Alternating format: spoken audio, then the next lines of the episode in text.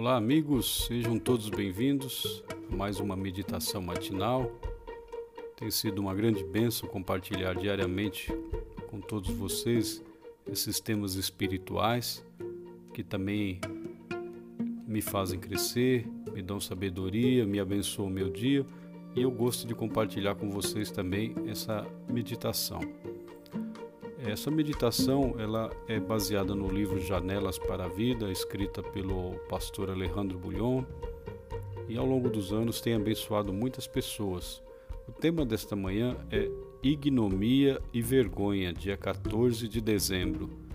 E o texto para a nossa meditação se encontra no livro de Provérbios 18, verso 3, que diz: Vindo a perversidade, vem também o desprezo, e com a ignomia a vergonha.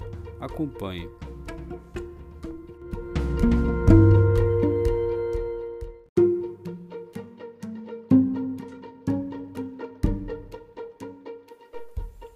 No livro de Provérbios, sabedoria e insensatez são os únicos caminhos que o homem tem diante de si. Ele precisa escolher um. Não decidir já é trilhar a senda da insensatez. A Bíblia chama o insensato de tolo e louco. A palavra hebraica para insensato é enel, que significa falta de sabedoria. Não existe tragédia maior que a falta de sabedoria.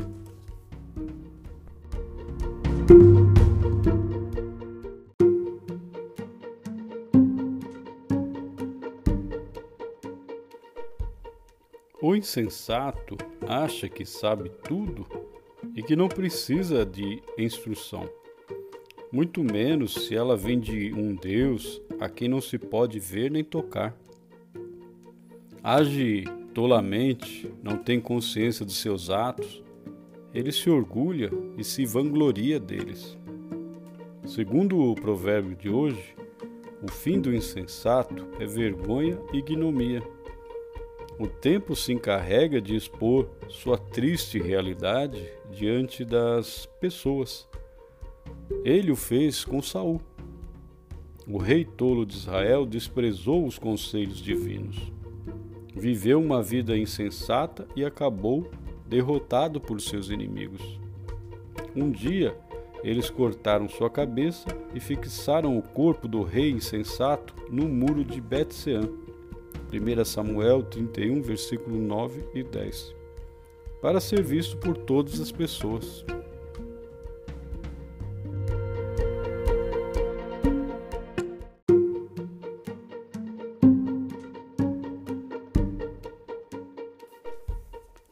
Contrariamente à vida do insensato, o sábio é aquele que ouve e segue os conselhos divinos. Deus livra o sábio da vergonha e da ignomia. Ele o exalta e o coloca nas alturas da terra. Se Deus é a fonte da sabedoria, a pessoa só é sábia quando vive em permanente companheirismo com Ele. Eis a importância de buscá-lo em oração e meditação diária. Passar tempo com Jesus não é perder tempo, é dele que vem a inspiração a sabedoria e a força para vencer.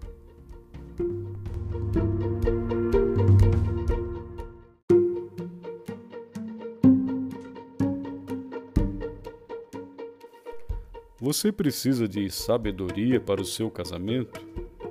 Na vida, nos negócios, no emprego, nas suas relações humanas? Como pai, filho ou simplesmente como ser humano? Abra o coração a Jesus e peça sua orientação para as difíceis situações que você precisa enfrentar hoje. Se fizer assim, tudo vai dar certo. Se não o fizer, lembre-se de que, vindo a perversidade, vem também o desprezo, e com a ignomia, a vergonha. Essa então foi a meditação do dia 14 de dezembro. Que Deus o abençoe, a você, seus filhos e a todos seus familiares e amigos. Compartilhe esse áudio e até amanhã, se Deus quiser.